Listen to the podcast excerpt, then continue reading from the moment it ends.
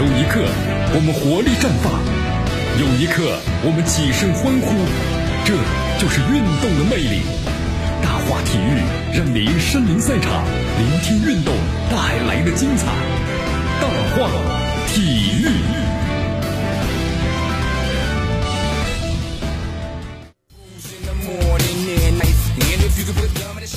好，这里是大话体育，我是江南啊，欢迎大家继续锁定 FM 九十六点七，继续关注我们的节目。这段时间由于受到疫情的影响啊，包括咱们这个国足，包括那女足奥运会的预选赛呢，都进行了这个延期。咱们国足的话，这段时间呢就没有什么事儿了啊。但这个集训的话呢，说了还要一直呢进行下去。国足的话呢，这两场比赛啊，就是世界杯咱们亚洲区的四十强赛的两场比赛的话呢，本来是咱们三月份的啊，就是本月啊，但是现在的话呢，延期到了这个下半年了。所以说，尽在半年的时间之内，咱们国足的话呢，也不会采用的长期集训啊。因为这是有违背于这个规律的体育竞赛规律的，然后呢，这个短期集训的话呢，还会继续的进行。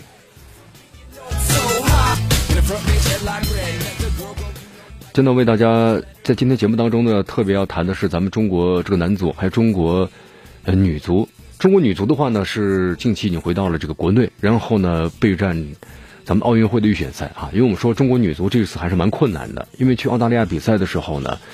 因为咱们中国呢刚好是疫情爆发，所以去大这个澳大利亚之后啊，首先被进行隔离，啊，隔离必必必须在酒店呢，你没办法这个训练，所以说当时在隔离七天之后啊，整个的这个体能包括状态，那肯定不是最好的，啊，但是我们说了，在两场比赛之中呢，我们打出了一个特别好的气势啊，特别好的气势，包括呢在第最后一场就第三场比赛中啊，咱们针对澳大利亚的时候。最强的对手的时候，呃，我们打成了一比一平。那么这一点是之前所有的人都没有料到，因为澳大利亚这个状态呢是属于上升的状态，而且实力呢非常的强劲。所以这就是中国女足的一种精神呐。当然我们说了，还是实力啊，实力和精神。你没有实力的话，光靠光靠这个精神呢也没有用。我突然想起了那年咱们中国的这个男足的国奥队，对吧？拼得很厉害啊。拼的是头破血流的，你看，积极拼抢，但是你看他发现没有技术组合，完全就是一个小学生和一个高中生在踢球那种感觉一样，就光靠拼是不行的，有精神的也不行，还要靠实力，各个方面都是缺一不可的啊。好，昨天有个消息，咱们中国足协啊在官网上发出了公告，由于疫情的影响呢，咱们国足三月份的世界杯预选赛啊就延期了啊，这就正式的发出来了。呃，根据亚足联赛事的安排呢，受新冠病毒。那么肺炎疫情的影响，原定于是三月底进行的卡塔尔世界杯选赛呀，这个四十强赛亚洲区啊比赛的延期。那么中国国家男子球队啊教练组经过研究之后呢，中国足球协会呢批准。那么相关事项是这样的，咱们的集训时间呢改为是三月三号到三月二十五号集训，呃，集训地点在阿联酋更改为迪拜，其他事情不变。然后呢特此通知。因为咱们这个集训的话呢还是要进行，但是不会呢长期集训的。长期集训的话呢，它会导致很多队员的话，你比如在俱乐部的比赛就会受到耽误了啊，不搞长期集训。那我们正常集训，联赛呢还是要打联赛，然后该集训的时候呢，我们还是要短期的集训。好，同时亚冠，我们说亚冠的话呢，也没受到新冠肺炎的疫情影响，所以亚冠联赛啊，官方微博昨天也宣布，那么本赛季的亚冠的淘汰赛赛程呢再次有变化。呃，江南看了一下啊，跟一周之前的这个调整啊，这次调整幅度呢不是特别大。仅仅是八分之一决赛呢和四分之一决赛又提前一天了，那么决赛两回合呢依然是十一月二十二号和十一月的二十八号，啊，都是今年下半年去了。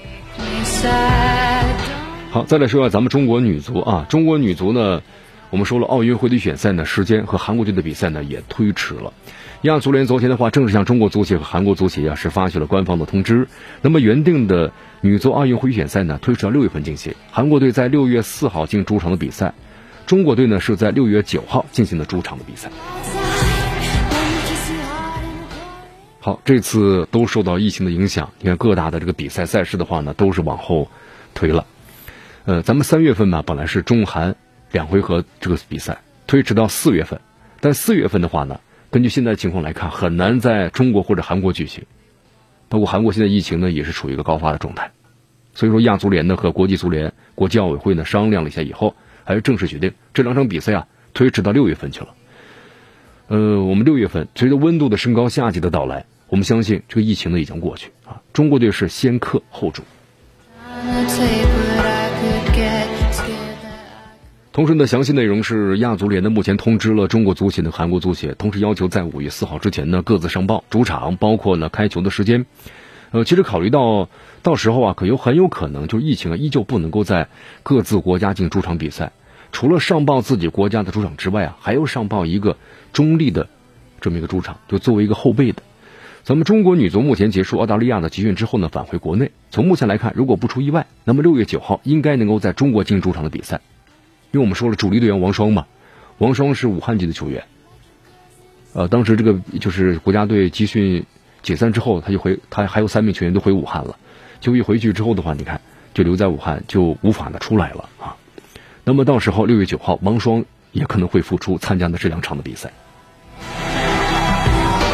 好，国家队的赛事都延后了啊。那么同时，咱们中超的这个开赛呢也延期了啊。同时，其中还有一些事情没有理完。你比如说，在这个天海，天海俱乐部对吧？之前一直没有注册啊，不存在薪金的问题。呃，但是为什么没有注册呢？因为天海俱乐部呢要转让了。你看三月五号的时候，天津天海俱乐部呢有官方的消息，然后以零元的转让费的方式转让俱乐部百分之百的股权，对外呢招募合适转让的对象。昨天的话呢，中国足协给天海俱乐部啊去了一封这个复函，令这个天海转让的前景啊一下陷入到一个重重的迷雾之中。哎，那这到底是怎么回事呢？我们来关注一下啊，昨天呢，这个天津天海俱乐部的投资方的高层啊，目前和俱乐部的员工，包括呢还有球队代表，然后呢召开了一个这个会议。召开了一个会议之后呢，就是统一一下思想，然后希望能够加速呢俱乐部的一个股权转让事宜，因为它是零费用转让。那么现在有新的合作方加入，这几天的话呢，可能天海的命运啊走向是让大家非常的关注的。嗯，按照咱们中国足协给天海俱乐部的回复函呢，天海必须在三月十二号啊十七时之前提交银行的账户余额、流动资金的总额，包括经营收入来源、预计收入总额，包括呢相关的凭证、流水协议等等材料。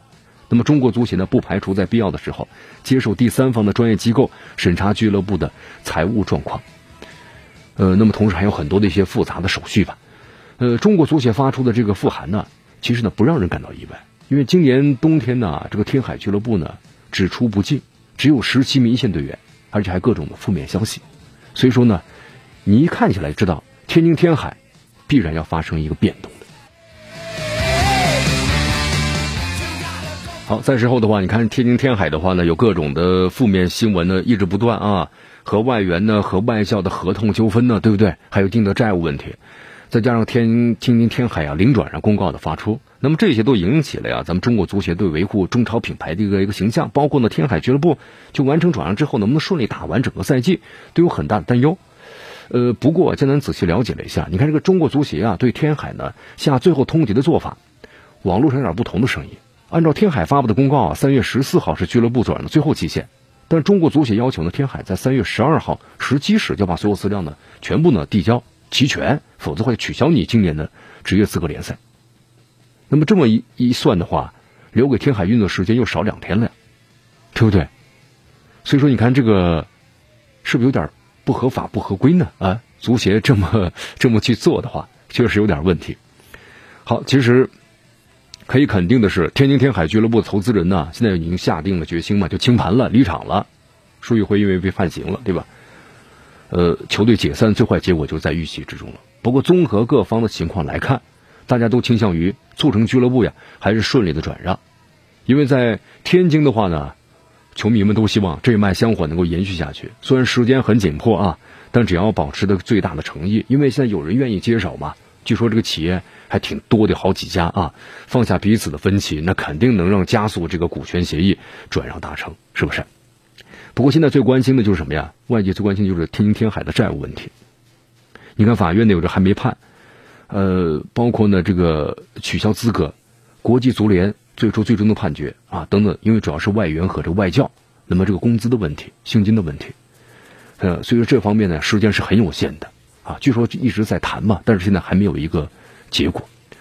呃，最后咱们说两句吧。其实只要现在啊，这个投资人和新的。这个掌管者呀，如果能够初步达成协议的话，给予咱们中国足协一个肯定的答复，也相信咱们中国足协也会留给天海的相应的运作时间，包括这个空间啊。时间关系，今天的大话体育啊到此就结束。我是江南，咱们明天见。